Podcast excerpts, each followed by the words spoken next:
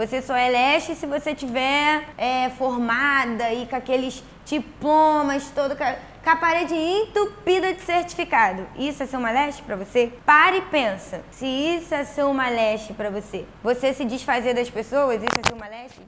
As pessoas que é, trabalham com outras técnicas, você maltratar essa pessoa que trabalha com tufo, isso é ser uma leste? Zombar da cara das pessoas, rirem, humilhar, falar que só é uma leste se você tiver um conhecimento de um certificado internacional. E aqui não tem, mas está no campo de batalha, lutando para crescer na vida da maneira correta, fazendo todas as técnicas da maneira correta e saudável, não é uma leste. Ela não tem conhecimento. Porque quando eu comecei, eu escutei muito isso. Pessoas na época me criticando em uns grupos. Ah, vai buscar conhecimento, garota. Vai estudar, vai fazer um curso internacional para você aprender e que tufo não é isso e que você não é uma leste. Isso é ser uma leste? Maltratar as pessoas? Ser, ser gananciosa, soberba, com, com o teu nariz lá em cima em pé. Eu sou uma leste. Só falta bater no peito. E aquela que tá no campo de batalha, que querendo crescer na área, querendo crescer na vida, porque nem todo mundo, minha filha, tem, tem dinheiro para investir em um curso de 4 mil reais, de 10 mil reais, investe no que pode